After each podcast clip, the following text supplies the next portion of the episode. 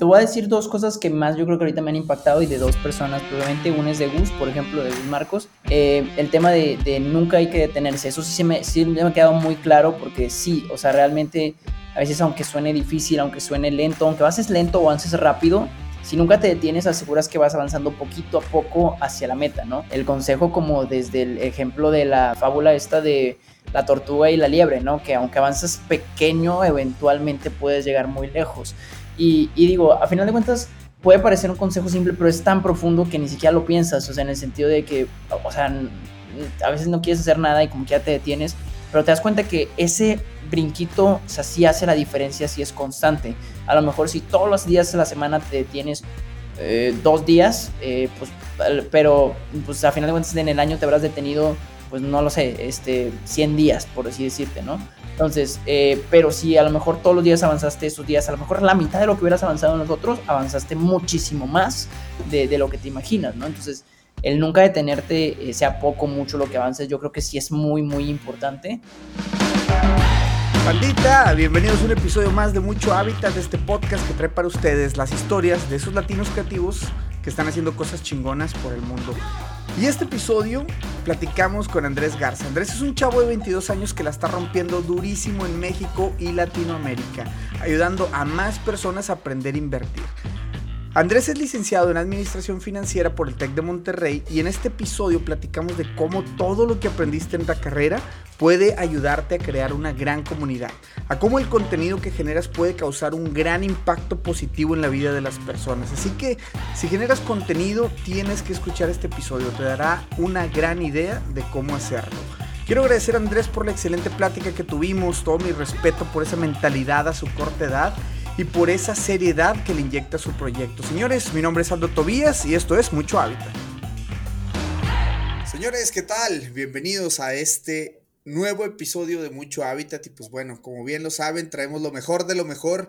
Esta vez no es para nada la excepción, todo lo contrario, traemos un máster en el tema de finanzas, el buen Andrés Garza. Andrés Garza M, ¿es Muñiz tu, tu otro apellido, Andrés? Sí, Andrés Garza Muñiz es mi segundo apellido. Muchas gracias, Aldo, por la invitación. Bienvenido, bienvenido mucho a Hábitat. Y pues bueno, Andrés, poniendo un poquito en contexto, es prácticamente vamos a tratar de sacar temas de mentalidad tuyas, obviamente el ABC de las inversiones, pues para que, para, para ir medio platicar de qué se trata este rollo. Y pues bueno, obviamente ya pueden checar tu canal, ya pueden checar todo lo que andas haciendo por allá. No se puede abarcar todo en un podcast, obviamente, pero es un poquito platicar tu historia, Andrés, platicar mentalidad, qué te ha llevado hasta donde ahorita estás este, y pues un poquito ya conocer de ti en la última parte. Entonces, eh, pues bueno, siempre dejo como que el invitado se presente él solo, que nos pueda platicar un poquito de ti, este, quién es Andrés Garza, qué haces en este momento, Andrés. ¿Qué tal? Muchas gracias, Aldo, por la invitación, te lo reitero, muchas gracias. Y bueno, este, yo soy Andrés, este, yo soy administrador, bueno, soy licenciado en Administración Financiera, tengo también la licencia de, asesor en estrategias de inversión aquí en México, y pues ahorita, eh, aparte de muchas cosas, lo principal, o, yo creo que una de las razones por la que nos conocimos también, es por el tema de todas las creaciones de contenido y la clase de formación que damos en cuestiones de educación financiera, más enfocado a inversiones en bolsa, este, en, redes sociales donde pudimos como exponenciar un poquito el canal y llegar a muchas, muchas personas estos últimos meses que hemos estado en, esa situación. Entonces ahorita prácticamente estoy pues en esas áreas, tanto en, inversiones, en negocios, un poquito más centrado en, inversiones bursátiles, eh, pero pues la creación de contenido ha ayudado a exponenciar todas esas áreas que, que, pues ya estaba trabajando en su momento, ¿no? Y la verdad es de que el contenido que generas, Andrés, está chingón. Este, te puedes pasar horas viéndolo y aprendiendo al mismo tiempo, que es parte del, del, del, aportar valor. Y ya lo van a checar. Digo, ahí van a estar las redes de Andrés. Digo, obviamente, este, la banda que llegue, va a llegar la banda de Latinoamérica. Y por eso estás aquí, porque sé que llegas a un montón de países. Tienes 400 mil seguidores en Instagram, otros tantos miles este, en TikTok pero bueno, digo, la idea aquí es eso, es aportar valor y entiendo que todo lo que has hecho, Andrés, pues bueno, este, está hecho con mucho amor y mucho cariño y sobre todo que dices siempre súper responsable toda la información que das. Eso me queda claro. Y sí, como comentas, tuvimos la oportunidad de, de, asesorarnos contigo en ese tema de las inversiones y la verdad, excelente, totalmente recomendado. Y pues bueno, vámonos a las preguntas, Andrés.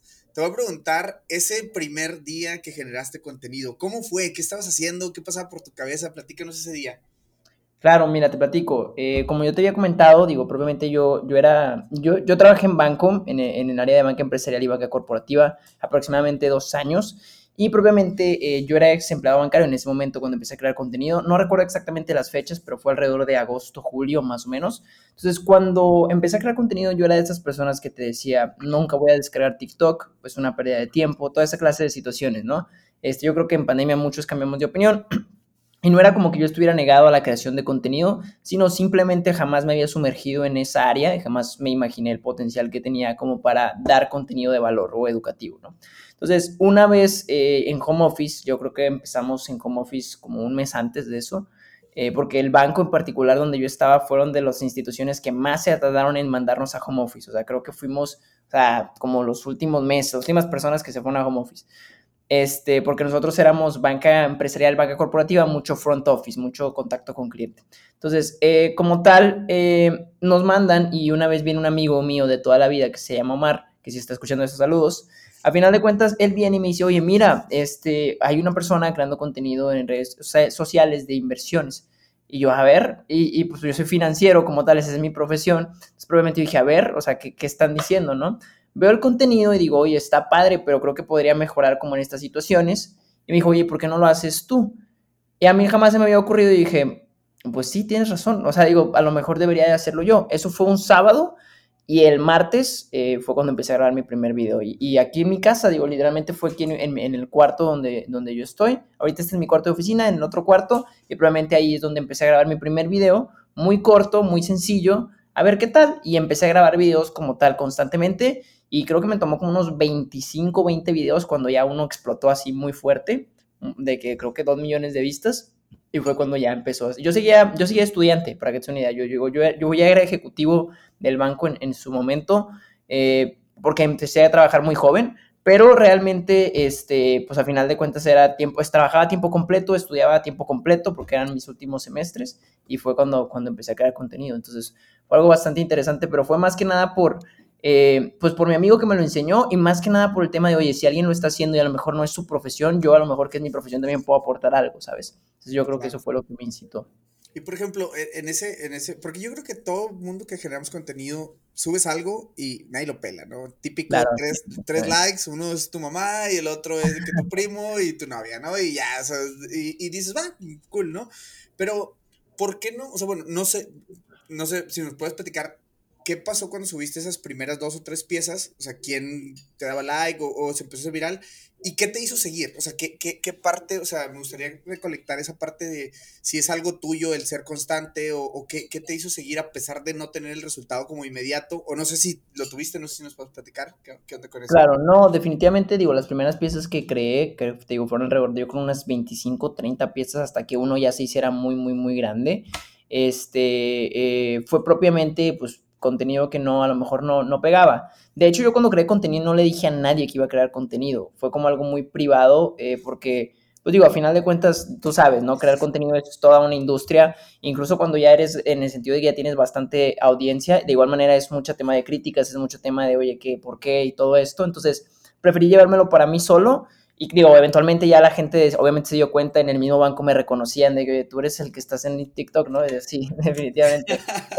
Pero, eso ya fue después. Eh, digo, yo meramente lo decía porque, bueno, a lo mejor se puede aportar algo, ¿no? O sea, una, dos, tres personas las que lo estén escuchando. Digo, al final de cuentas son conocimientos que yo tengo desde hace mucho tiempo porque esa es mi profesión y no me costaba nada. O sea, decía, mínimo vamos a hacer, o sea, la verdad nunca me imaginé que fuera a llegar hasta donde estoy, hasta donde está llegando ahorita. Jamás, jamás, jamás pero dije, pues mínimo podemos aportar algo. Y digo, al final de cuentas yo ya estaba trabajando, ya me iba a graduar, entonces no, me, no, no era ningún interés de cualquier tipo, sino simplemente era como una nueva habilidad. Dices, a lo mejor puedes aprender a perder el miedo a esto y luego a lo mejor en otras cosas le pierdes el miedo, ¿no? Me refiero de que, oye, si ya puedo salir públicamente a decir conceptos eh, de finanzas eh, que yo estoy muy seguro de ellos, a lo mejor se me facilita después, no sé, eh, estar en público, en, en, una audiencia grande, ¿no? Entonces empezabas como a simplemente, yo creo que era el tema de como en pandemia tenemos mucho tiempo, era como salir de la zona de confort, ¿no? De hacer algo diferente y no quedarme nada más haciendo las mismas cosas, pues para sentirme un poquito más eh, fuera de, de, de, seguridad. A mí nunca me ha gustado eso de estar siempre como, por ejemplo, esa es la razón por la que yo, yo estaba trabajando de analista desde séptimo, octavo semestre, ya de tiempo completo, séptimo, séptimo semestre, de tiempo completo y estudiando tiempo completo por el simple hecho de que no necesitaba a lo mejor trabajar, pero simplemente era como, pues, quiero hacer algo fuera de, de, de mí, ¿no? O sea, quiero hacer algo más difícil, algo que me rete más igual ya llegas a un punto donde las mismas cosas que en su momento eran muy exigentes se te hacen normales porque ya las asimilaste, ¿no? Entonces, un próximo reto, un próximo reto, un próximo reto. Y justamente yo estaba estudiando por un examen que se llama CFA, que es de finanzas, y me lo movieron porque, pues, por pandemia. Entonces, me lo movieron hasta el próximo año. Entonces dije, pues, ¿qué hago ahora para poder este, ponerme un reto? Y fue lo primero que se me ocurrió porque fueron las primeras cosas que me dijeron. Y pues simplemente dije, pues vamos a hacer un video diario, o sea, que no pase un día en que no grabemos. Y digo, nada más estuve un mes, todos los días, todos los días, todos los días, todos los días. Por, ni siquiera le había dicho a nadie, ni siquiera nadie sabía, simplemente fue como propio, eh, pues propia motivación mía de vamos a intentarlo y de la nada empezó a, funcionar. Digo, meramente yo creo que es como esa cuestión de a ver qué hacemos diferente. ¿no? ¿Le, tenías miedo a hablar en público o a la cámara, Andrés, antes de esto? No, o sea, nunca me sentí como nervioso, nunca me sentí como nervioso. A lo mejor hablar en público sí se me complicaba un poquito. Eh, no te digo que no hablaba bien, sino más bien me sentía nervioso, ¿no? Pero sí hablaba bien. Pero no le tenía miedo a la cámara. Digo, yo creo que eso es muy importante, porque hay mucha gente que por tenerle miedo a la cámara no empieza. Y es lo más difícil, a final de cuentas, romperle el miedo a las cosas que, o sea, el primer paso, ¿no? Es como levantarte en la mañana, es lo más difícil para ir al gimnasio. Ya una vez en el gimnasio es mucho más fácil entrenar. Pero levantarte a entrenar es lo más difícil. Igual acá, digo, yo creo que una vez que agarras tracción ya es más sencillo, pero lo primero es como aventarte a dar ese brinco, ¿no? Como en todo, como leer un libro que dices, no quiero leer, empiezas a leer y es mucho más sencillo la lectura, pero lo difícil es como sentarte, agarrar el libro y leer, ¿no? Entonces, toda esa situación es, como, como bastante, de verdad yo no le tenía miedo a la cámara, pero pues digo, simplemente por cuestión de, dije, pues vamos a hacerlo por mí solo, no quiero que nadie sepa, o sea, si se enteran, pues que se enteren porque ya es inevitable que se enteren, ¿no? Realmente no era por, por, por propia convicción de, vamos a decir, porque también siento que muchas veces se puede, eh, y creo que se puede experimentar muy sencillo, que cuando a veces tú compartes tus metas o algo que quieres hacer con los demás, propiamente siento que tú ya te sientes como realizado. Es una forma de autosabotaje propio en el sentido de que es que voy a hacer esto y aún no lo has hecho, entonces ya sientes como ya estoy avanzando. Aunque realmente no estés avanzando, simplemente consideras que el poderlo compartir con los demás ya es una forma de avanzar. De que es que voy a hacer esto, es que voy a hacer el otro, es que voy a hacer el otro. Y realmente no lo estás haciendo, pero como ya lo estás compartiendo, crees que ya lo estás haciendo. O sea, tu mente te va programando a pensar que ya estás avanzando con el simple hecho de decir que vas a hacerlo cuando no lo estás haciendo, ¿no? Fíjate que uh, totalmente eh, he escuchado todo lo contrario, ¿no? Comparte tus sueños, comparte tus metas porque eso te va a obligar a dar ese paso, pero la manera que lo, que lo expresas creo que tiene un montón de sentido porque, exacto, te da la falsa percepción que ya estás haciendo algo al respecto cuando no hay nada, solamente son palabras o solamente están las notas en la libreta y pues realmente qué hay que hacer, ¿no? O sea, qué, qué, qué te está llevando ese, a ese paso. Entonces creo que es otra manera interesante de verla y pues bueno, ahí se los dejamos a quien esté escuchando el podcast, reflexionen. Eh, como dice el buen Andrés, o sea, el por decirlo, no, no estás realmente avanzando, ¿no? Entonces hay que echarle un ojo a, ese, a, esa, a esa progresión de las cosas y de nuestros planes. Te quiero preguntar, Andrés, eh, ¿con qué obstáculos te has topado en esta, en esta carrera o en esta onda de, estar generando contenido? ¿Qué, ¿Qué, ha sido lo más difícil para, sortear en este... dices que tienes un año, ojo, voy a regresar todavía más porque no lo mencionamos, pero Andrés es muy, muy joven. No sé si nos quieres decir tu edad, Andrés, pero la verdad es muy, muy joven. yo tengo 22 años. Sí, 22, años. Sí, sí, sí, muy joven. Digo, yo, yo sabía tu edad, pero quería, si lo podías decir. Ahora, con 22 años, todo lo que has logrado, las cosas que güey, vas viento en popa, vas a romperla, estoy seguro de eso. Y quiero preguntarte, bueno, hasta ahorita, este, en este año, ¿qué ha sido lo más, con lo más difícil que te has topado? ¿Qué, qué obstáculos has sorteado? Muchas cosas, digo, en el sentido de que, eh, por ejemplo, varias cosas, ya sea personales eh, o, laborales, o por ejemplo también en el tema de, de, del mismo medio. Por ejemplo, personales fue como el primer brinco de dejar de, de laborar para la empresa donde yo estaba, para el banco, que a pesar de que era una buena institución y me gustaba, eh, si realmente quería potenciar el proyecto, si realmente quería decir, oye, bueno, vamos a armar algo grande, algún negocio, algo así que ya sea algo como escalable, pues sí tenías que, liberar el tiempo, ¿no? Definitivamente. Fue algo muy difícil y no por, el tema de, de ingreso, o sea, porque realmente sí hubo un momento donde ya mi ingreso era igual o a veces mayor que el mismo salario, pero por el tema de mentalidad, en el sentido de que, híjole, qué miedo salirme de, mi trabajo, qué miedo salirme de, de, de, esto que ya por lo menos, pues ahorita estoy en pandemia, de que, o sea, imagínate quién va a contratar gente en pandemia, están corriendo gente, y era como súper difícil la decisión, pero no por tema monetario, sino más bien por el tema de que qué miedo dejarlo seguro en el sentido de que, oye, a lo mejor ya no voy a encontrar una oportunidad ahorita y me voy a quedar en un limbo si esto no funciona, ¿no? Entonces, definitivamente son esos brincos que tienes que dar, oye, o lo hago o no lo hago, porque a final de cuentas, si no lo haces, eh, pues se te ponen muchas trabas, a lo mejor muchos negocios, muchas cosas no las podías cumplir porque tenías que cumplir con un horario definitivo y pues obviamente eso, eso te tapa algunas circunstancias, ¿no? Este, y pues digo, definitivamente sí di el brinco eventualmente, pero pues sí me costó mucho, o sea, personalmente sí fue algo que lo estuve pensando mucho tiempo porque dije, es que no sé, o sea, realmente sí me daba mucho, mucho, mucho miedo. Digo, principalmente porque, por ejemplo, aquí en mi familia no tenemos negocio ni nada, entonces pues sí era como algo completamente diferente y pues sí me daba a mí pavor en el sentido de, oye, y luego si no funciona, o sea, de que ya me quedé sin trabajo y luego en pandemia y luego sin que nadie, o sea, sin oportunidades y pues simplemente es como de que a lo mejor me podía perder, ¿no?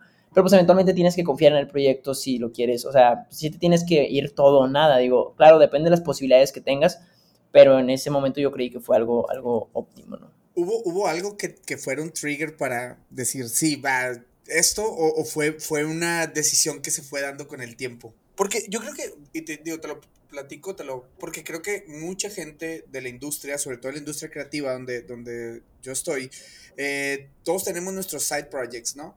Eh, sí, colaboramos para una agencia o colaboramos para una empresa o lo que sea, y todos tenemos estos side projects, que si el podcast, que si, no sé, eh, pintamos o fotografía o etcétera. Entonces creo que siempre va a existir como ese miedo de, de, pues eso que tú comentas, ¿no? A pesar de que tú tenías resuelta esa parte monetaria por ambos lados, creo que por este lado siempre el consejo va a ser de que pues no te brinques al otro barco hasta que no tengas las herramientas suficientes, ¿no? Para que el otro barco eh, esté andado, ¿no? Eh, se eche a andar. En este caso, para ti, ¿hubo algo que te dijo, sí, dale por aquí, o platicaste con alguien, algún mentor? ¿Qué, qué, qué por ahí, qué fue lo que te hizo tomar la decisión? Fíjate que en ese entonces eh, todavía no tenía como muchos mentores. Fui conociendo varios mentores cuando, conforme me abrí o me di la oportunidad de, de, de salirme. Yo creo que eso fue lo que me dio la oportunidad. Pero sí dije, es que a ver, eh, yo creo que, que, dije, a ver, si quiero armar algo más grande necesito liberar tiempo, definitivamente, ¿no? Y yo creo que a veces me ponía la excusa yo mismo de, es que no tengo tiempo, pero yo mismo me ponía las cosas, o sea, yo mismo me ponía en el trabajo, por ejemplo, a hacer cosas de más por el sentido para no tener tiempo y poder decir, es que no tengo tiempo, no sé si me explico, o sea, autosabotaje en el sentido de que me pongo a trabajar de más y lo, es que no tengo tiempo para el negocio y por eso no está creciendo. Y dije, a ver, o sea, realmente, y se lo dije a uno de mis mentores, o sea, en su momento, de que, oye, es que la verdad no me arrepiento porque yo creo que esa oportunidad que se me presentó, si no lo hubiera tomado en ese momento, pues a lo mejor nunca se me hubiera vuelto a presentar esa misma oportunidad, ¿sabes? O sea, porque a lo mejor se juntaron muchas cosas. Número uno, que estábamos en pandemia. Número dos, que, que pues sí le gustaba a la gente el contenido. O sea, había una demanda de que, oye, la gente pues por ejemplo, curiosamente todo estaba mal y la bolsa estaba muy bien. Entonces, propiamente todo el mundo estaba como muy interesado en el tema. Entonces, empezó a juntar varios factores que dije, oye, a ver, si no lo aprovecho ahorita esta ola, se me va a ir.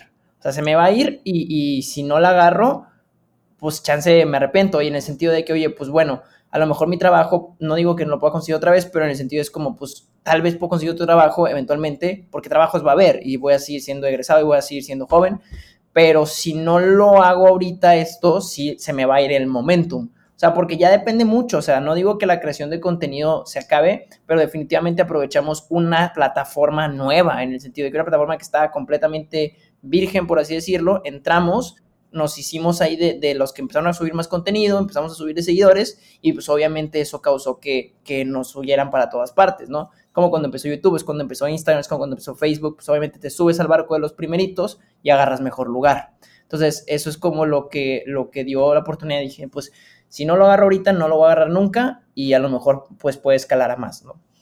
Eso está, sí, totalmente. Creo que, creo que se combinaron varias cosas, ¿no? Y esta parte, como dices tú, fue el momento, fue la ola que, por ahí se venía dando. Y algo, Andrés, que yo te escucho eh, eh, decir en algunas entrevistas fue que, eh, por ejemplo, eres muy responsable con el contenido que generas, ¿no? Porque en realidad digo, y me consta por la asesoría que tuvimos juntos, este, o sea, al pie del cañón, todo explicado, si había dudas nos regresábamos, entonces eso está increíblemente, o sea, increíble.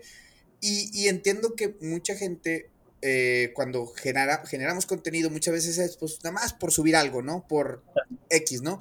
Y entiéndase que a lo mejor el contenido que tú generas, hablas de inversiones, hablas de número, cosas que luego son muy sexys en cierto punto, pero hay mucho detrás, ¿no? Hay muchas cosas detrás.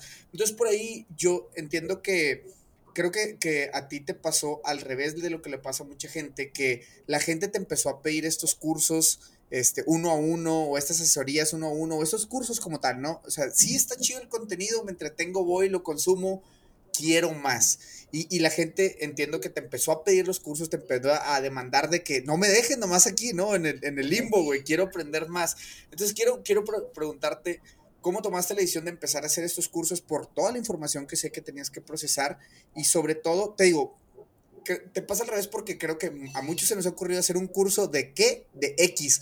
¿Sabes? O sea, entonces es como que nadie te lo está pidiendo, nadie sabe que existes, nadie sabe, ¿sabes? Entonces, para ti fue al revés, creo que el camino como el, deber ser, ¿no?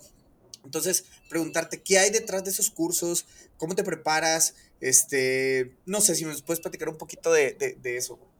Claro, y sí, como lo comentas, fue exactamente, y, eso es lo que, lo que yo estaba pensando, o sea, hace mucho, y creo que lo platicamos en su momento. El tema es que sí fue al revés, o sea, porque muchas veces tú digas, quiero ver un negocio, quiero hacer algo, quiero vender algo, pero tú piensas del negocio para allá, en el sentido de que primero abro el negocio y luego consigo los clientes, ¿no? Como normalmente piensan los negocios. Acá lo que me pasó es que, pues realmente, eh, pues yo empecé a crear mucho contenido sin intención de nada, te digo, finalmente yo estaba estudiando y todavía estaba trabajando, entonces no tenía nada de idea de eso hasta que empecé a subir, fue cuando ya empezó en Instagram, ahora sí, de que a pasarse los seguidores de TikTok a Instagram, y ya empecé a subir mucho, y la gente me decía, oye, véndeme un curso, o sea, y yo como de que, pues, ¿cómo que un curso? De que, pues, no, no tengo cursos, y luego, véndeme un curso, algo, o algo para aprender más.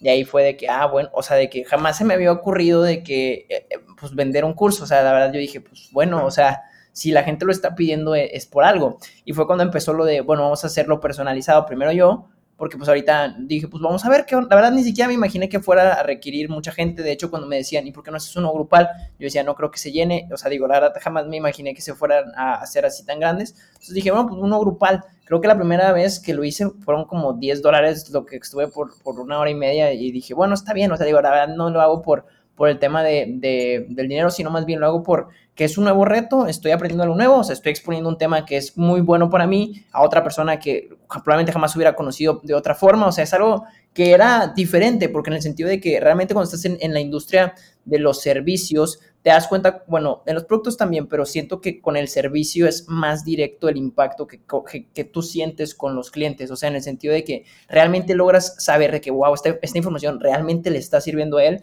y sí la va a aplicar, porque estás directo, o sea, entiendes la preocupación, entiendes las preguntas, entiendes el contexto y dices, esta persona realmente le va a servir el servicio que le estoy dando. Entonces, se siente muy padre porque dices, eh, o sea, realmente... Eh, pues resolvió una necesidad que alguien la, necesitaba y propiamente, pues a final de estoy haciendo negocio con eso y jamás me imaginé yo que fuera a ir por ahí.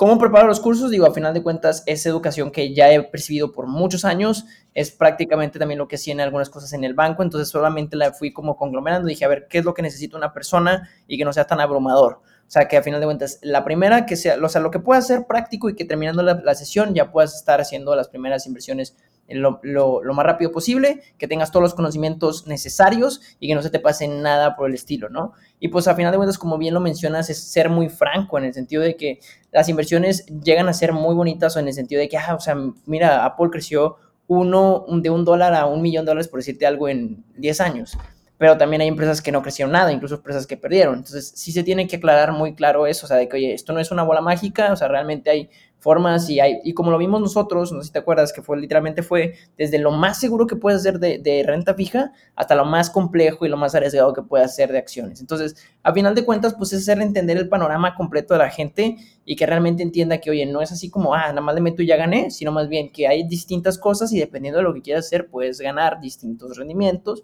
con bases de distintos riesgos. Entonces, la clave es como intentar procesar la información que normalmente es complicada o que generalmente tiene términos complicados, o sea, porque es sencilla, simplemente es complicada los términos con los cuales se envuelven y la hace sintetizada para que la gente la pueda entender, ¿no? Y eso se ha vuelto muy popular porque, digo, reflexionando, y esto lo, lo, lo reflexioné hasta que ya después vi todo lo que, lo que se creó con la comunidad, dije, es que esta comunidad creció tanto porque estamos en un sector desatendido. ¿A qué me refiero? O sea, normalmente los bancos, o sea, te preguntan, ¿cuánto tienes en tu cuenta? No, no tengo un millón de pesos, estás fuera, no me hables. A final de cuentas, no, no, te atiende un asesor, no te atiende nadie si no tienes una cierta cantidad. Entonces, esas personas se quedan rezagadas en los productos financieros y dicen, oye, pues, ¿qué hago? O sea, a lo mejor sí tengo oportunidad de invertir, pero nadie me ayuda porque no tengo el capital que el banco me pide. Entonces, ¿qué hago? Me estoy, o sea, no tengo opciones, donde busco, donde encuentro, y llegas a ofrecer esa, esa ayuda, o sea, que, que la gente estaba buscando, y pues explota el mercado, porque era algo que ya estaba buscando, pero nadie lo había visto, porque nadie le prestaba la atención necesaria. Y realmente ni siquiera yo lo había percatado. Y es que dentro de la misma industria, o sea, dentro de mis colegas financieros, a mí me ha tocado decir, es que, pues yo para qué quiero clientes con poco capital, yo quiero clientes con mucho capital. Entonces digo, oye, pero es que si los que poco capital no aprenden a manejarlo, jamás van a hacer crecer su propio capital. Entonces, o sea, no te pelees por los clientes grandes, o sea, también ayuda a la que la sociedad pueda progresar y eventualmente todos van a tener mejores clientes.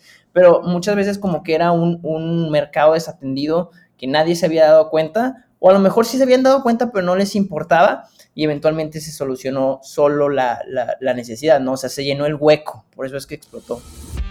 Te voy a hacer un par de preguntas que quiero que pienses bien y seas honesto contigo mismo. ¿Cuánto del dinero que has generado a lo largo de tu vida tienes el día de hoy? Es increíble cómo podemos pasarnos la vida trabajando sin ser conscientes de todo lo que nuestro dinero dejó de hacer por nosotros durante ese tiempo. Ahora, ¿cuánto del dinero que generarás a partir de hoy le darás un buen uso? ¿A cuánto de ese dinero lo pondrás a trabajar para ti? Ahorrar está bien, hay muchas maneras de hacerlo. Debajo del colchón, esconderlo en el refri, hasta la típica tanda con 10 señoras que ni conoces. Pero si te platicara de una herramienta de ahorro completamente segura, que haces que tu dinero se haga más dinero con el paso del tiempo, en la cual tú eliges por cuánto tiempo ahorrar y además de todo esto te da una protección por invalidez o fallecimiento, ¿Te interesaría? Si la respuesta es sí y quieres recibir una asesoría personalizada, solo tienes que hacer lo siguiente. Número uno, seguir esta cuenta de Instagram, arroba pobre el que no ahorre, todo separado por puntos. Número 2. Enviar un DM diciendo que escuchaste por acá y que te interesa una asesoría. Y número 3 es recibir la asesoría y en verdad tomar acción. No dejes pasar más tiempo, comienza a pagarle a tu yo del futuro y como diría tu mamá, pobre de ti que no ahorres. Ahora sí, continuamos con el episodio. Claro, claro. Sí, de hecho, o sea, eso que dices de que es un, es un, mercado desatendido, es un mercado desinformado también, porque siento que hay muchas, muchas personas que este, creen que esto es para gente muy rica o con mucho dinero, o etcétera. Y bueno, tú lo explicas muy bien en todos tus videos, en los reels, ¿no? De, güey, puedes invertir con 20 pesos, ¿no? Fibras y, todo ese rollo, ¿no? Entonces, al final de cuentas, creo que es este es un poquito como también querer, ¿no? Porque entiéndase que hay quien no quiere y no, nada más no quiere y está con esa mentalidad del pasado. Y pues bueno, ya habrá, ya habrá, la vida pues se encargará de, de, ponerlo en su lugar. Y me voy a ir a esta parte, o sea, aquí voy a ser como que, bueno, conocimos un poco tu historia. En el tema de las inversiones, Andrés, yo quiero que, este, vamos, vamos a, entrar a unos tópicos ahí, pero quiero que me platiques cuándo te diste cuenta de la importancia de invertir. Entiendo que tu carrera misma te fue dando mucho conocimiento, pero eh, ¿hubo alguien en tu familia que te decía, que te mentoreaba o te algo, no sé, que, que, tú pudieras ver, oye, invertir, pues sí, me tengo que preparar, tengo que ver, tengo que ver qué onda con esto. Claro, no, fíjate, de hecho yo soy el único financiero en toda la familia, o sea, mis papás son ingenieros y, y mi familia generalmente también es, es de ese estilo. Realmente la razón por la que a mí me, me, causó todo el tema de las inversiones, y lo platicaba hace poco con otra persona que me preguntó lo mismo, yo le decía, es que, a ver, o sea, cuando yo conocí las inversiones, mi contexto es que yo tengo, yo tenía 21 años cuando me gradué de, carrera, entonces prácticamente yo entré de 16 a universidad y de 14 a, a, a, prepa. Entonces, propiamente eh, yo como tal, pues era dos años arriba, ¿no? o sea, bueno, es dos años abajo de, mi generación. Y propiamente como tal, eh, me gustaba mucho como, pues, investigar de, cosas de negocios. Y eso sí me lo inculcaron mucho en la familia, de que, oye, pues realmente, si quieres algo, pues, que es costoso, pues es, es por tu cuenta, ¿no? O sea, realmente aquí no, no, te vamos a apoyar. Y digo, a final de cuentas es algo padre porque, aunque al principio se siente gacho, es como parte de, de lo que te enseña a buscar por tu cuenta. Entonces, o sea, como les venía contando a la otra persona, le decía, oye, es que realmente yo empecé a descubrir esto de las inversiones porque yo realmente era una persona que a los 14 años estaba buscando en Internet. ¿Cómo puedo hacer dinero en Internet? Así literalmente, o sea, y te encuentras mil y un cosas que no sirven para nada, o sea, y, me acuerdo que imprimía mil guías, mil ebooks, mil cosas que ni al caso que nunca sirvieron, eh, pero pues estabas ahí viendo ver qué jalaba, este, de que supuestamente era, por ejemplo, me acuerdo uno mucho era de que vende productos con marketing de afiliados, ¿no? De que, y, yo, ah, pues sí, pero no tenía yo ningún afiliado. ¿Quién me iba a comprar productos así de otras personas a mí que eh, tenía 14 años y no, o sea, no se me explico, era muy poco probable, este, hasta una página en Instagram, o sea, ese tipo de cosas, ¿no? Se fueron dando. Hasta que en un momento encontré, no recuerdo exactamente cómo fue que di, pero di con un broker que es Ameritrade, que es el broker que yo todavía utilizo, eh, es el que está en Canadá, que te acuerdas que no he platicado, es Ameritrade. Yo di con Ameritrade este, a los 14 y con un grupo de chavos en Estados Unidos que estaban en prepa, pero en las prepas americanas se acostumbra mucho de que, no sé, Stock Market Club en las tardes. Entonces ellos tenían como sus clubs este, de, de la bolsa y yo me metía a la reunión de Zoom este, a escucharlos, digo, nada más a, ver qué onda, y los escuchaba platicar y opinaba tantito, la verdad ahí sí no sabía nada, porque pues obviamente ni siquiera me enseñaban nada de esto en la escuela, entonces era pura investigación propia, puras cosas que escuchaba, puro lo que ellos me decían, o sea, no había ninguna otra fuente de información donde yo pudiera encontrar eso. Y pues poco a poco ahí fui, fui creando. Obviamente cuando yo le decía a mis papás de que, en ese momento, y esto es lo que te había comentado en su momento, o sea, realmente se ha vuelto muy accesible el tema de las inversiones, tanto así que ahorita sí también me tocan chavitos, me toca gente muy grande y me tocan chavitos también en, los cursos grandes, en las formaciones, y digo, qué padre, porque en su momento, yo me acuerdo que cuando yo tenía 14 años, para abrir una cuenta en GBM en México se ocupaban 100 mil pesos, y en Ameritrade se ocupaban mínimo 2 mil dólares. Entonces, obviamente yo le decía a mi papá, oye, préstame dos mil dólares y te lo juro que nos va a ir súper bien. Pero yo tenía 14 años y pues obviamente dos mil dólares no es una cantidad pequeña. Pues es como de que, pues, no, o sea, obviamente no te los voy a prestar. ¿De dónde los, o sea, para qué los quieres? ¿Qué vas a hacer con ellos? Pero yo todavía les digo, o sea, a mis papás de que, oye, fíjate que justo, o sea, era el mismo broker con el que estoy invirtiendo ahorita, entonces no estaba tan perdido. O sea, a lo mejor no hubiera ido bien, pero no estaba tan perdido porque es el mismo, es la misma banco. Entonces, eh, pues obviamente eh, los empecé a seguir a ellos como por temas de, de en sus clases propiamente, eh, por ejemplo, por un año y algo, este, pero era puro simulador.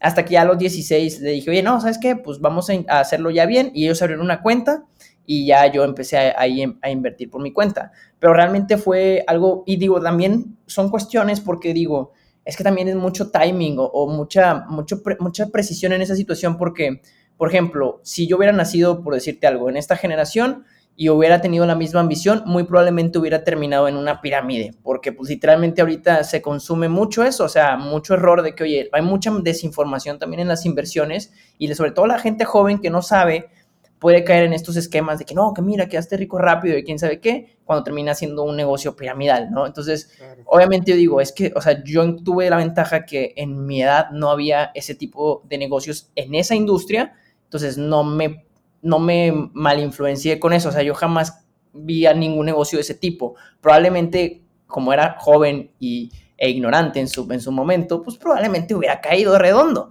Entonces digo, qué bueno que no había esa clase de cosas porque me dio la oportunidad de encontrar información muy pura y, pues con eso pude crear bases sólidas, ¿no? Entonces, eh, y no perdí tanto el tiempo en ese camino de, oye, a lo mejor por aquí es y luego no, por aquí no es.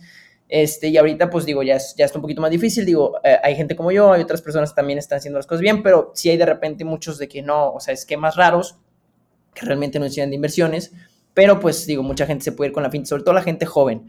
Por eso es como, como que, digo, es que realmente fue pues hasta coincidencia en cierto punto, ¿no? Porque yo no estaba buscando bolsa, simplemente estaba buscando cómo hacer dinero en Internet y probablemente se apareció, eh, o sea, después de mucha búsqueda encontré eso, que obviamente resultó ser mucho más complejo de lo que yo me imaginaba, pero por el mismo grado de complejidad fue lo que me, me vino induciendo a aprender más, aprender más, aprender más, aprender más, aprender más, que hasta lo convertí en mi profesión, definitivamente. Qué chingón, qué chingón. Y sí, justamente eso que mencionas de, de buscar por por tu cuenta, ¿no? Creo que esa es una parte, es un punto muy clave que muchas veces esperamos que todo pase y que todo suceda.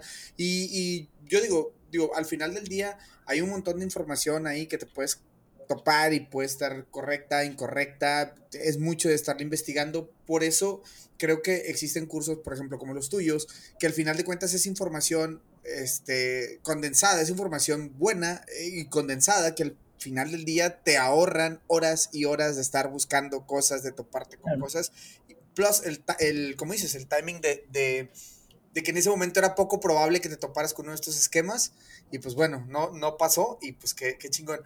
Andrés, tres conceptos, porque entiendo que este, tres conceptos solamente en este, en este tema de, de inversiones. El primero es especular versus invertir lo mencionas, eh, nos lo mencionaste y obviamente es algo nada más si nos platicas así súper rápido. ¿Qué onda con estas dos? Porque mucha gente dice, ay, compré una acción de tal cosa, ya estoy invirtiendo.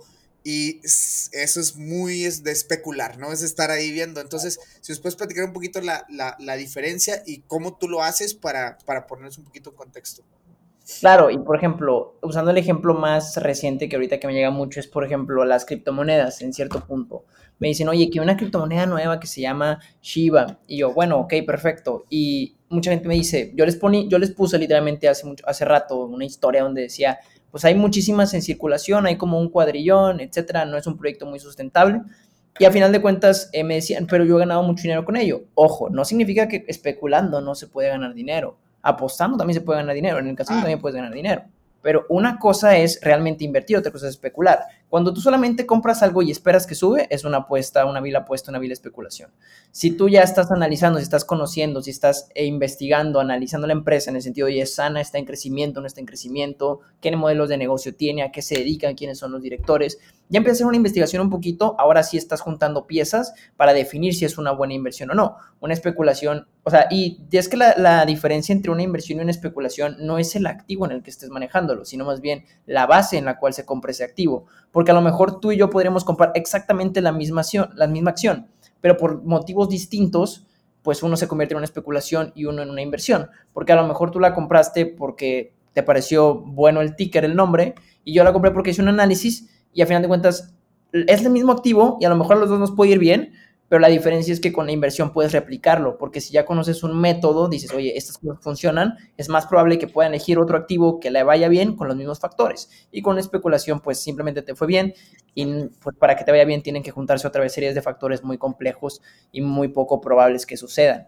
Entonces, a final de cuentas, la mera especulación es invertir solo, o bueno, comprar activos y esperar que suban de valor cuando la inversión ya consiste en comprar activos en una base sólida con una tesis de inversión correcta, o bueno, simplemente con una tesis de inversión, porque no se define si es correcto o incorrecta hasta que se cumple, pero propiamente basado en algo para definir si vale la pena o no el activo, no solamente porque quisiste que subiera.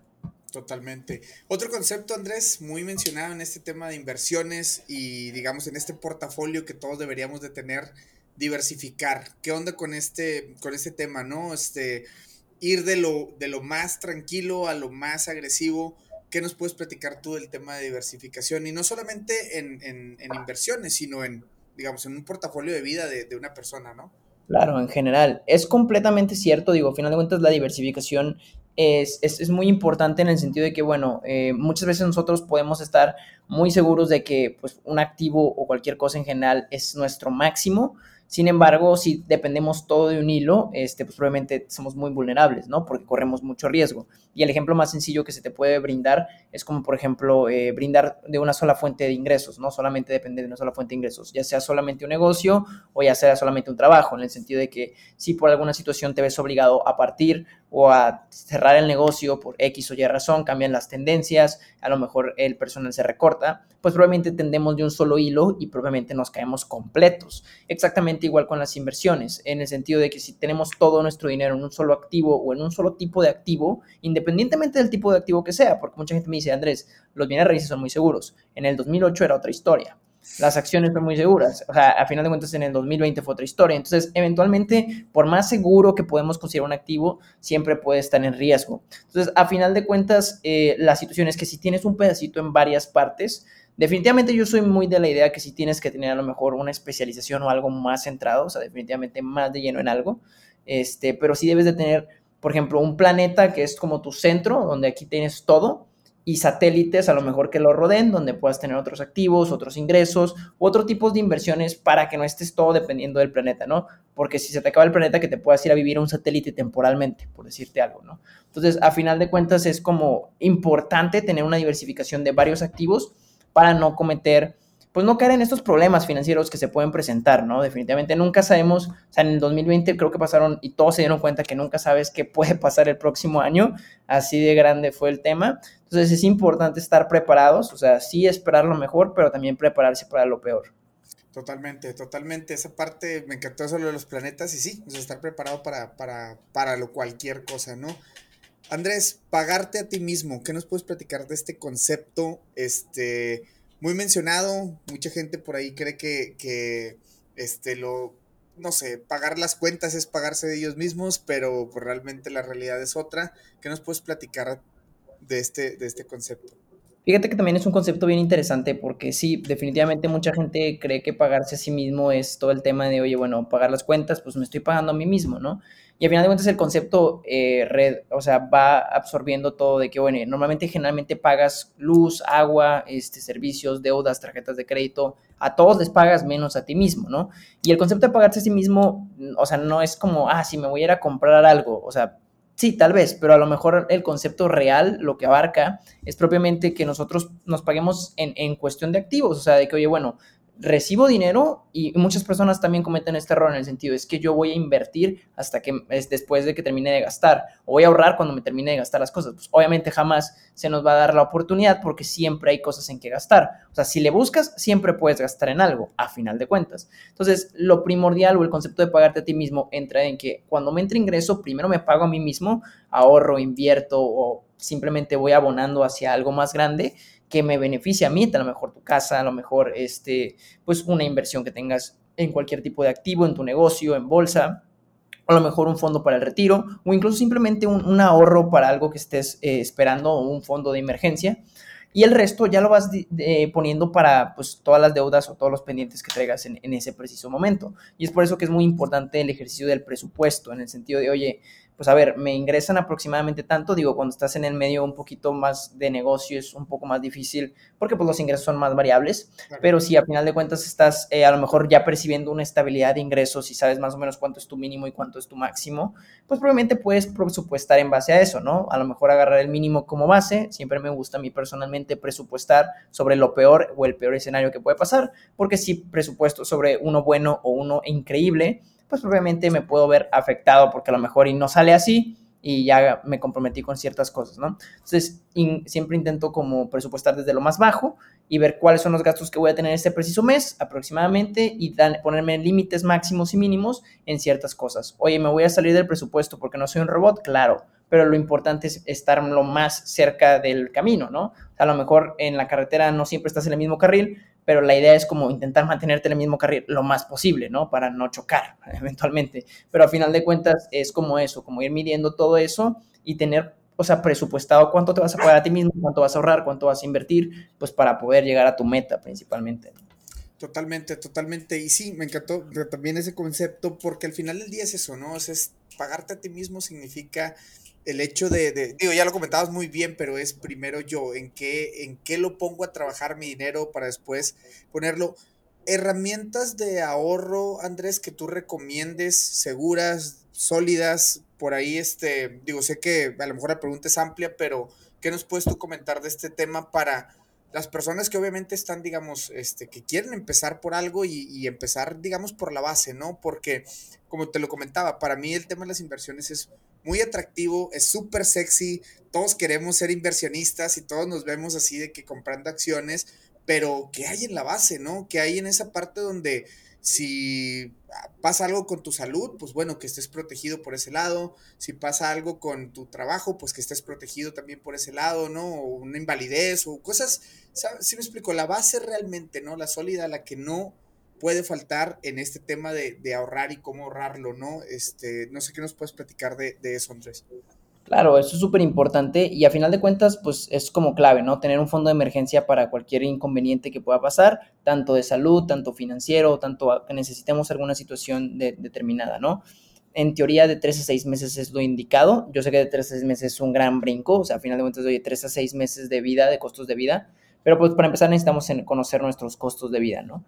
En cuanto al ahorro, pues digo, a final de cuentas, lo que buscamos o lo que tenemos que buscar es simplemente estar lo más pegados a la inflación, en el sentido de, oye, si la inflación es 3%, pues tú estás perdiendo 3% de tu poder adquisitivo cada año. Entonces, si tú tienes todo tu dinero ahorrado en un banco, pues muy probablemente eh, pues estás perdiendo ese, ese capital o ese poder adquisitivo a lo largo del tiempo. Muchas veces sí es conveniente tener como tal el fondo de emergencia líquido, porque pues obviamente si lo tienes en bonos a 100 años, pues por más que esté muy seguro, no lo vas a poder retirar a tiempo cuando lo necesites. Hay muchas cuentas, sobre todo en los países más desarrollados como Estados Unidos y, Canadá, incluso en los países latinoamericanos también existen muchas, pero está apenas están desarrollándose más. Por ejemplo, de High Yield Savings Account, donde pues puedes tener tu cuenta de ahorros a un rendimiento un poquito más alto, ¿no? O sea, es por eso se llaman High Yield Savings Accounts. Y pues también existen muchos instrumentos como pues, los bonos del mismo gobierno, ya sea en el sentido de, por ejemplo, eh, los Treasury Bills o los Treasury Notes en el caso de Estados Unidos. O incluso ya si te quieres ir un poquito más para asegurar tu, tu tu término contra la inflación, pues están los TIPS, los Treasury Inflation Protected Securities, que van a asegurar tu dinero contra la inflación. Siempre que la inflación suba a 5, pues también vas a tener 5. Si sube a 10, también vas a tener 10. Y a lo mejor eso es más seguro, sin embargo, esos no son tan líquidos como pueden ser los, los otros que te mencioné, ¿no? Entonces, la importancia es simplemente el fondo de emergencia que tengamos, tenerlo líquido, no tenerlo tan alejado de la realidad y por eso es como tenerlo en una cuenta de High Yield Savings Account, es lo más, lo más ideal. Aunque no esté creciendo a una velocidad tan grande, la importancia es tener accesibilidad rápida hacia él, ¿no? Ya después de tener eso cubierto, podemos explorar otras fuentes de inversión, un poquito más riesgosas, un poquito con más rendimiento, pero sí es importante como mantener este fondo de protección, porque pues al final de cuentas nunca esperamos lo peor, pero sí hay que estar preparados para ello, ¿no? Claro, claro. Y una última pregunta en este tema de inversiones para pasar a la, última parte y conocer un poquito más de ti, Andrés. ¿Y cuál es el típico error que comete aquel que comienza a invertir? Esos que apenas ya, ya veo en un video de Andrés, dice, ah, huevo, yo ya le sé, ya me bajo esto, ya empiezo a comprar, la madre, ¿cuál es, qué, qué has detectado tú como el típico error? Y obviamente digo, te lo pregunto no para evidenciar para evidenciarnos a, los mortales que no le movemos tanto, pero eh, eh, al final del día es como que, tú digas, bueno, se soluciona de esta manera, ¿no? O sea, píquense esto, cuidado con esto. Claro, el, típico error que yo veo mucho que la gente cometer es el tema de invertir emocionalmente, y es que es todo un tema completo, o sea, en finanzas tenemos un área que se llama Behavioral Finance, que probablemente habla de pues, cómo piensan las personas y cómo se combina con las decisiones que tomas financieras. Y esto abarca desde, hoy hay un descuento del 50%, no lo necesito, pero lo compro, hasta muevo eh, mis inversiones que yo consideraba muy seguras porque el mercado está cayendo y no quiero perder, ¿no? Aunque sea una inversión muy, muy, muy segura, tengo pánico y vendo. Entonces, yo veo mucho eso, que la gente al, al ser principiante piensa dos cosas. Número uno, que vamos a ganar dinero muy rápido. Y número dos, que si no lo ganas rápido, ya fracasó la inversión. Entonces, muchas veces las personas compran eh, acciones o instrumentos de renta variable simplemente porque ven que está subiendo mucho y dicen, ah, es que aquí es, ¿no? Y cuando cae, empieza a caer, dice, no, aquí ya no es y vendo. Entonces, asumes pérdidas pensando que a lo mejor estás siguiendo la tendencia o simplemente porque no sabes lo que estás haciendo y dices, bueno, pues es que si está subiendo es bueno y si está cayendo es malo. Entonces, muchas veces nos precipitamos y esto es un ejemplo muy, muy, muy sólido, por ejemplo, porque en el libro del inversor inteligente lo menciona muy bien, que ese libro es buenísimo, un poquito complejo para los que van empezando, pero muy bueno, que lo mencionan, por ejemplo, como, eh, imagínate que tú tienes tu casa y te costó, vamos a suponer, 50 mil dólares, por decirte algo. Me costó mi casa 50 mil dólares hoy. Y mañana llega una persona y me dice, oye, te la compró a 45 mil.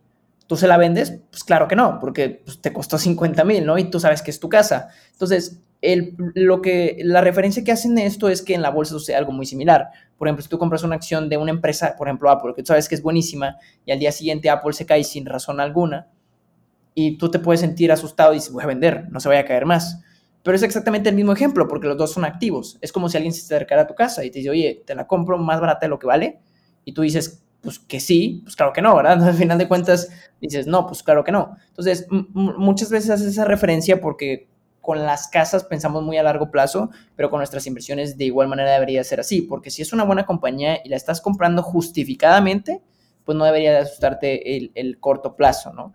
Lo que pasa es que muchas veces compramos sin justificación y es donde entra la incertidumbre, porque dices, es que cayó y como yo no sé por qué compré, pues no sé si vender o no, sé, o no comprar, porque al final de cuentas, oye, la compré porque estaba padre y ahorita que cayó, pues ya no sé si está padre, porque yo la compré porque estaba subiendo. Entonces, a final de cuentas, no tienes una tesis sólida, es como pues construir un edificio sin cimientos. Entonces, a final de cuentas, cuando tienes dos cimientos muy sólidos y sabes por qué lo hiciste, puedes mantenerte más firme frente a tus posiciones. Entonces, pasa mucho que inviertes en lo que está subiendo, lo que está bajando, y te comes las peores o las mejores partes, ¿no? Entonces, es, es como, como esa situación de, de, yo que lo que veo mucho, que sea muy emocional y que probablemente pues, solamente por la tendencia, ¿no?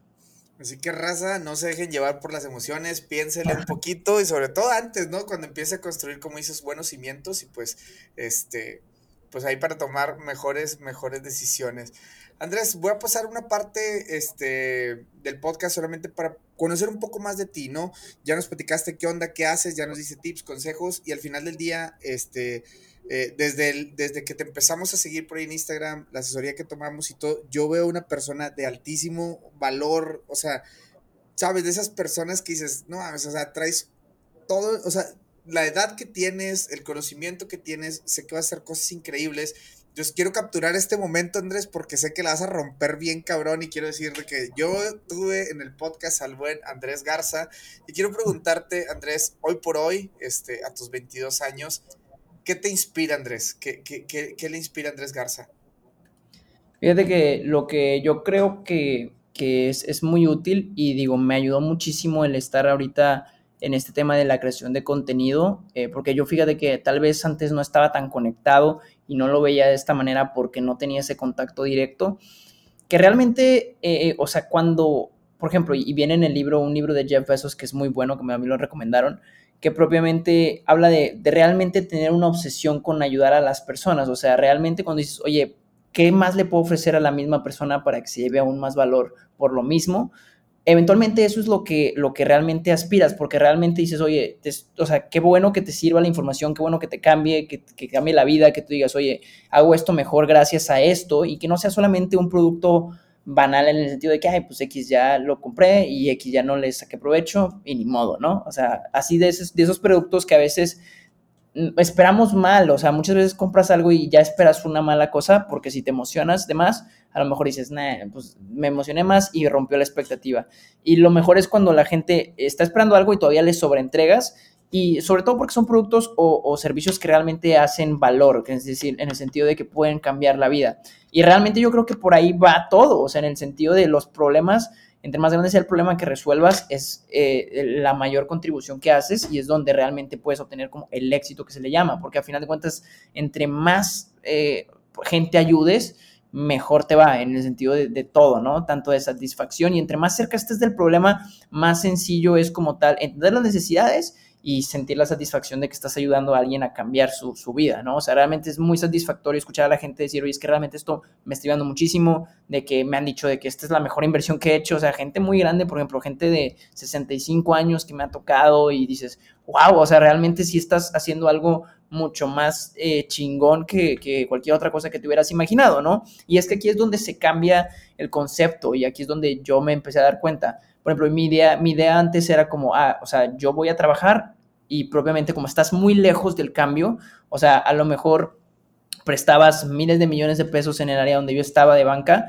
y no lo sentías que estabas ayudando a nadie porque estás muy lejos, o sea, la gente que, que prestas dinero para construir un edificio que ni te vas a entrar tú nunca porque pues no, no te alcanza, entonces son cosas como que completamente muy lejos de ti, y, no, sientes el cambio. Entonces empiezas a, pensar mal, que empiezas a pensar que el dinero se puede obtener solamente cambiándolo por tiempo. O sea, dices, oye, no, pues a ver, voy a trabajar y pues me pagan. Y si trabajo una hora más, me pagan una hora más. Y, y es donde empiezas a perder la desconexión, porque empiezas a pensar que el dinero es la única forma de ganarse, cuando realmente, o sea, eh, o sea, empiezas a entender que el verdadero capital se genera transfiriendo valor y no solamente tiempo. O sea, entonces, el valor que transmite se puede transmitir en muy poco tiempo o en muy grande tiempo. Y entre más la gente se beneficie de las cosas que estás ofreciendo, mejor te va a ir.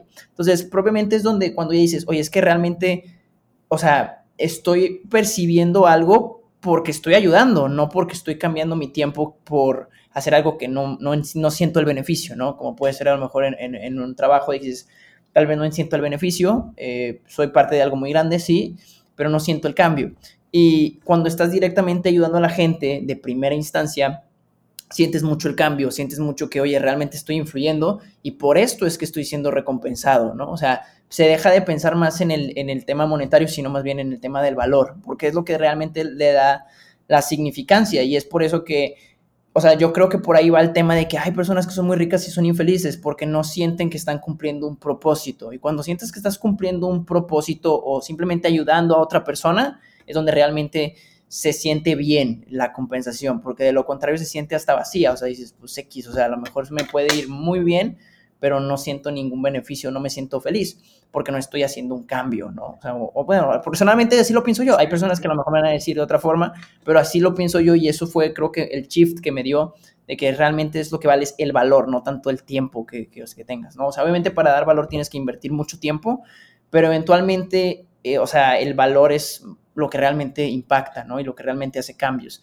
Y son cambios microscópicos, porque a lo mejor pues una asesoría, un curso, todas estas situaciones que sea de calidad, puede cambiar en ellos mismos sus, habilidades y eventualmente ellos pueden cambiar la vida de sus hijos y eventualmente ya ni siquiera me va a tocar a mí conocer todos los cambios que tuvieron, pero porque sé que es un producto de calidad y sé que, que, lo estoy haciendo con todas las ganas y con toda la intención de ayudar, pues les va a beneficiar por muchas generaciones que a lo mejor yo ya voy a estar muerto y realmente por una semilla que se sembró van a poder empezar. Así como a mí me sembraron la semilla unos chavos eh, americanos de 16 años que en su momento yo me conecté, que no fueron así como ya con esto ya hice todo lo que sé, pues claro que no, pero fue el inicio de algo que pues a lo mejor me da a mí la oportunidad de ayudar a más gente y esa gente a lo mejor va a aprender más cosas y eventualmente va a ayudar a más gente y eventualmente se hace una cadena que nunca sabes dónde para, ¿no?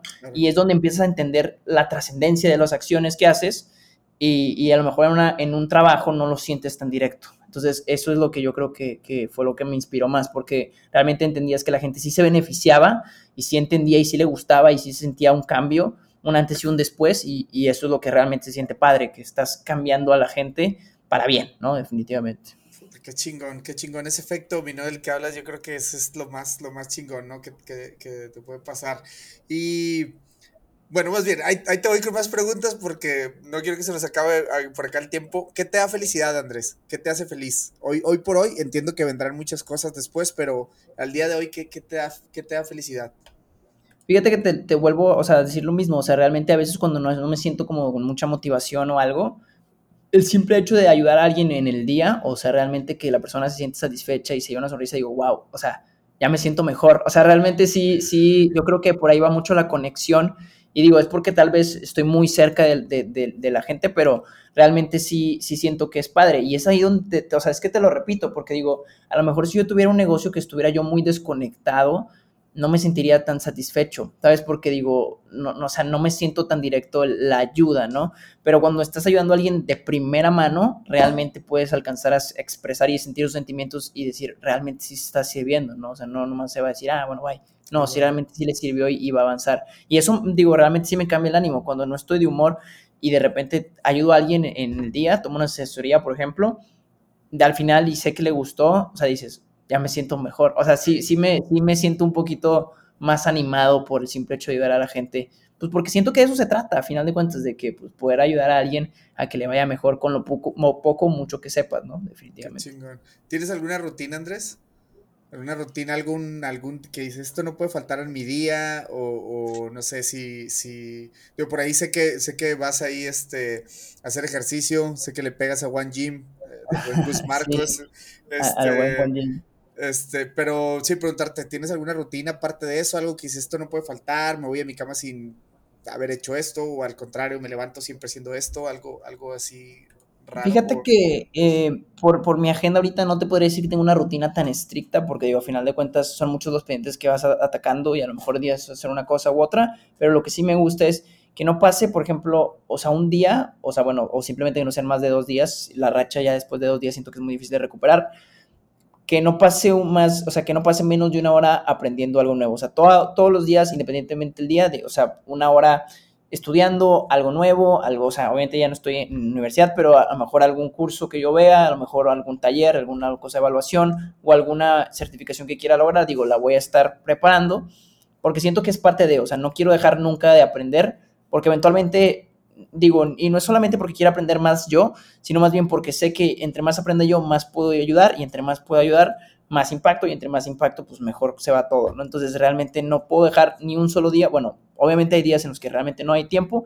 pero la idea es que no pasen más de dos días este, de la racha donde no estés aprendiendo por menos una hora al día algo nuevo, ya sea leer, ya sea estudiar, ya sea hacer algo nuevo, pero, o sea, aprender algo que te beneficie, ¿no? O sea, una hora mínimo aprender algo, o sea, que le dediques, estoy en modo aprendiz, no estoy como enseñando, no estoy como trabajando, sino más bien estoy aprendiendo algo nuevo, que a lo mejor mañana no lo uso, ni pasado, pero me va a servir porque sé que estoy aprendiendo algo nuevo. Siento que eso es muy importante. Qué chingón.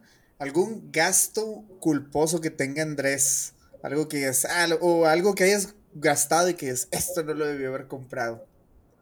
Fíjate que gastos culposos, fíjate, es que la verdad, digo, yo, o sea, con mis finanzas, pues, o sea, las manejo muy bien, pero realmente no soy tan gastón más que sí como mucho en, la calle. Eso sí, no, no, no, me gusta porque sigo, se me va mucho, mucho en, la calle. Y, digo, que tus, tus, posts siempre nos hacen reflexionar. Digo, a mí y Judith siempre vemos tus posts y siempre cuando vemos de que, ¿por qué compramos unos tenis Nike cuando pudimos haber comprado una acción? ¿Qué estamos haciendo? es de que el post de Andrés, a huevo, sí, sí, sí.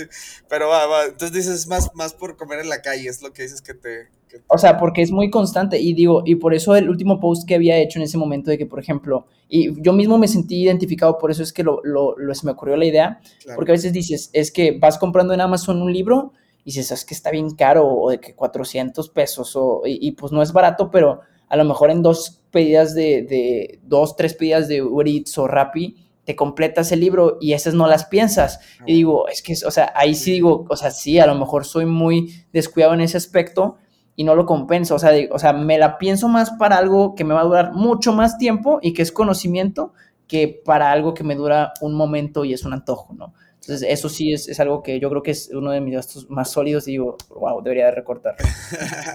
qué chingada. Las últimas dos, tres preguntitas. ¿Cómo te fijas metas? ¿Qué, qué, qué consideras? ¿Qué cosas tomas en cuenta cuando te pones una meta? Voy para allá. ¿Qué onda? ¿Qué tiene que pasar ahí para, que, para fijarte una meta? Es, muy importante, por ejemplo, y, y, digo, a final de cuentas van cambiando. Yo me acuerdo que cuando yo estaba en, en el... En el en el banco, yo le había comentado a alguien, este, a una compañera de ahí, le había dicho, mira, por ejemplo, este es mi plan a 10 años, y digo, sí se está cumpliendo ahorita, pero como que en orden diferente, ¿no? O sea, a lo mejor yo quería como empezar a, a hacerme un poquito más viral de contenido después de haber hecho más cosas, pero pues digo, el orden pues, de los factores no altera el producto, dicen ahí en matemáticas. Pues, propiamente, eh, pues digo, lo que yo creo es que yo construyo en un plan, por ejemplo, en 10 años, y luego en un plan en 5 años, y luego en un plan por año, y luego en un plan por mes, y luego por semanas. Entonces, eventualmente construyendo con una meta al final, pues a final de cuentas me da la idea para saber qué tengo que hacer todos los días para poder acercarme más. Porque pues como hay un libro muy interesante de Marco Aurelio que bien dice de que el ningún viento es bueno para el marinero que no sabe hacia dónde va. Entonces realmente yo no podría decirte si estoy haciendo bien o mal si no tengo una meta hacia dónde voy. Entonces, el construir una visión de 10 años, que dices es muy ambicioso, porque en 10 años realmente no sabes dónde vas a estar parado, ni siquiera el próximo año sabes dónde vas a estar parado, por eso es que te digo que se va reformando, pero es como las inversiones, tú puedes construir un portafolio hoy y eventualmente lo tienes que rebalancear después, porque eventualmente no, no va a ser la misma tesis de inversión de hoy que en 10 años. Entonces se tiene que ir rebalanceando, así como las metas tienen que ir cambiando. Entonces, a final de cuentas, el darte una idea vaga, aunque sea vaga y corta de lo que quieres llegar a hacer en 10 años, te puede ayudar a estructurar todos tus procesos para ver si estás cumpliendo o acercándote un poco más hacia dónde vas, ¿no? Sobre todo porque los planes de vida son muy largos y no sabemos exactamente para dónde va y si no quieres ir caminando sin rumbo, pues lo ideal es como crear un mapa y avanzar por semanas hacia ese mapa final. Claro, claro, está, chingón ese tip.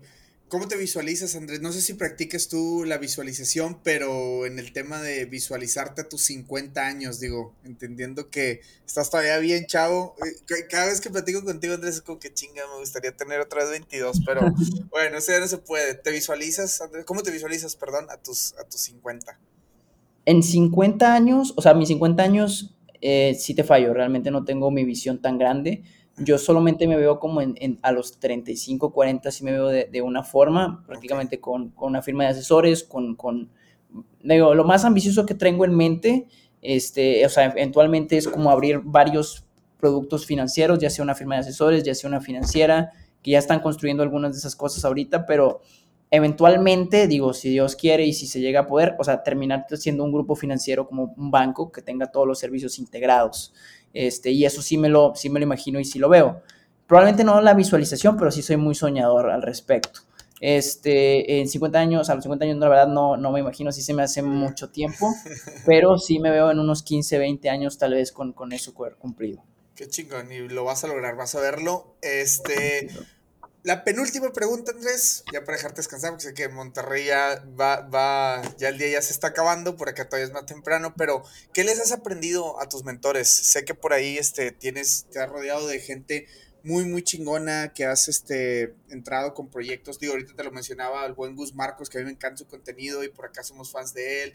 También eh, te visto platicar con el buen Jorge González, este, Mogas, por, no sé, digo, veo que te rodeas de gente muy chingona, Andrés, y este, y me gustaría saber qué es lo que les has aprendido. Digo, sé que no nos va a dar el tiempo para decir todo, pero dos o tres cositas que tú digas, esto de ellos, la verdad, lo he rescatado y, y que nos quieras compartir. Te voy a decir dos cosas que más yo creo que ahorita me han impactado y de dos personas probablemente. Una es de Gus, por ejemplo, de Gus Marcos, que Gus siempre me lo decía y siempre me lo dice siempre que tenemos la oportunidad de platicar ahí en el gimnasio por aparte. Eh, el tema de, de, nunca hay que detenerse, eso sí, se me, sí me ha quedado muy claro porque sí, o sea, realmente a veces aunque suene difícil, aunque suene lento, aunque avances lento o avances rápido, si nunca te detienes, aseguras que vas avanzando poquito a poco hacia la meta, ¿no? Y digo, es tan viejo el, el, el, el el consejo como desde el ejemplo de la, de la, la, fábula esta de la tortuga y la liebre, ¿no? Que aunque avanzas pequeño, eventualmente puedes llegar muy lejos.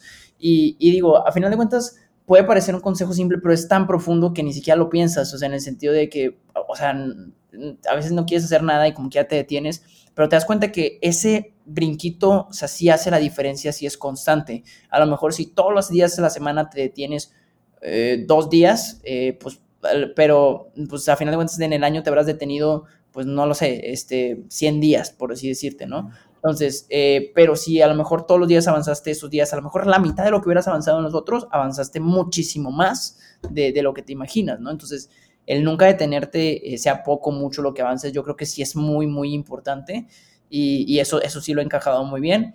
Y el segundo me lo dijo también un, un chavo que admiro mucho aquí en finanzas, eh, fue mi maestro para, para, la certificación que estoy corriendo, que se llama Luis Felipe, y él ya tiene los tres niveles del charter del CFA, y me decía que el negocio de las inversiones, más que ser un negocio de rendimientos, es un negocio de confianza.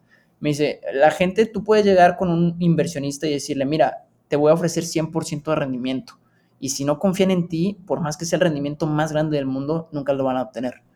Y puede llegar una persona con un rendimiento ridículo, pero si confían en él, es mucho más seguro. Y es que el sistema bancario en general está basado en la confianza. Todo generalmente está basado en la confianza. Entonces, se me hizo muy cierto porque dices, muchas veces intentamos construir la mejor estrategia, pero realmente te das cuenta que si el cliente no te tiene confianza, no te sirve de nada ser la mejor opción. Porque, y a final de cuentas, lo he aprendido también y lo he visto reflejado en muchos libros, y esto lo podemos ver tanto en nuestra vida cotidiana, en el sentido de que, oye, tú a veces le vas a pedir un consejo a un amigo que a lo mejor le dices, oye, Jorge, ¿cómo eh, manejo mis finanzas? Y a lo mejor tu amigo Jorge no sabe nada de finanzas, pero le preguntas porque le tienes mucha confianza a Jorge, ¿no? O le preguntas algún tip de relaciones, o le preguntas algún tip de, de disciplina, o X o Y, y a lo mejor él no es el experto en el tema, pero se lo preguntas porque tienes mucha confianza. Y ahí es donde te das cuenta que la gente, primeramente va con la gente que confía. Y si confía en un experto en el tema, pues es mucho mejor. Pero primero va a ir con la gente que confía antes que con un experto con el que no confía.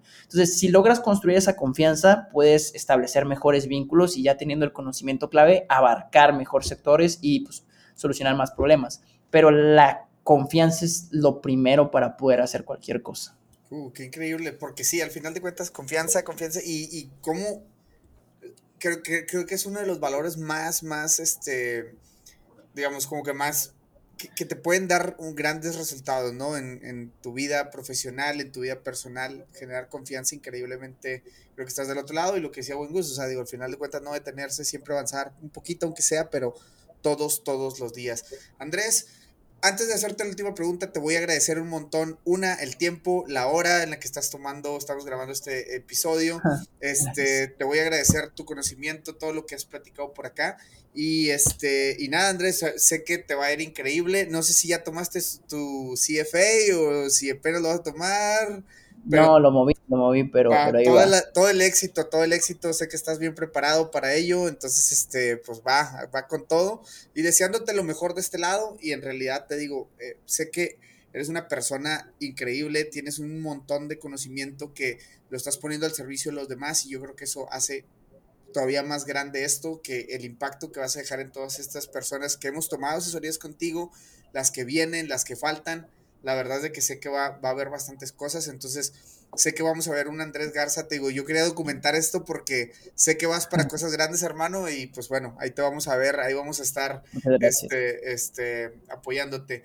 La última pregunta, Andrés, se la hago a todos mis invitados, a ti no tengo que darte mucho contexto porque eres de Monterrey, pero si tuvieras una carnita asada, si armaras una carnita asada con tres personajes, tuvieras que invitar a tres personajes de la historia, vivos o muertos, ¿a quién invitarías? ¿A quién, irías a carnita asada? ¿Vivos o muertos? ¿De la historia te refieres a qué contexto? A todos los contextos. Puede ser desde alguien que inventó algo, algún artista, algún deportista, algún alguien que tú digas o me da curiosidad platicar con tal persona, a ver qué pasó en tal momento de la historia, o no sé. Entonces, ah. imagínate hacer una carnita asada echando ahí, va, a haber un buen cotorreo con, esas tres personas. Ok, este...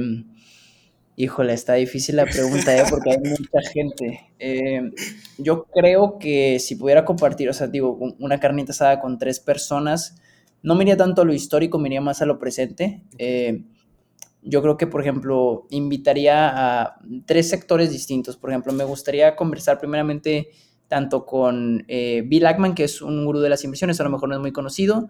Me gustaría conversar con Jeff Bezos y me gustaría conversar con mi gusto culposo con Kanye West también. Kanye West, ah, la verdad, ok, ok, va. gusto culposo, gusto culposo, pero sí, los tres creo que podrían aportar mucho. Es un cabrón muy, con una mentalidad bien, bien intensa, ¿no? O sea, está muy, muy cabrón en temas de mentalidad y pues bueno, el buen Jeff Bezos y, y este, otra persona que no tengo el, el gusto de conocer su, su trabajo, pero bueno.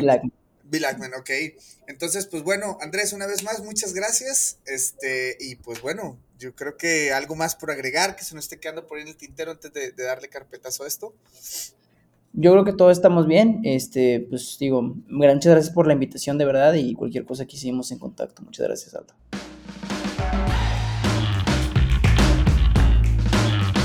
pues aquí el episodio número 52 de Mucho Hábitat. Quiero agradecer de nuevo a Andrés por el tiempo y por ahí la platiquita que tuvimos. Y pues bueno, señores, ya saben, si te gustó el episodio, ayúdanos a compartirlo, ayúdanos a llegar a más personas, a más oídos. Eh, a medida que crezca la comunidad, vamos a poder traer a más y más personas chingonas como las que hemos tenido. Y pues bueno, señores, agradeciéndoles una vez más, recuerden este, ir por ahí a Instagram, darle follow, eh, compartir el episodio, compartir un poquito de lo que andamos haciendo por acá y la verdad es de que se los vamos a agradecer de todo corazón. Señores, pues bueno, este, vienen más, más cosas más chingonas para el podcast. Estén muy al pendientes porque vienen más invitados de todo tipo y de todos colores y sabores. Mi nombre es Alto Díaz y nos escuchamos en un próximo episodio.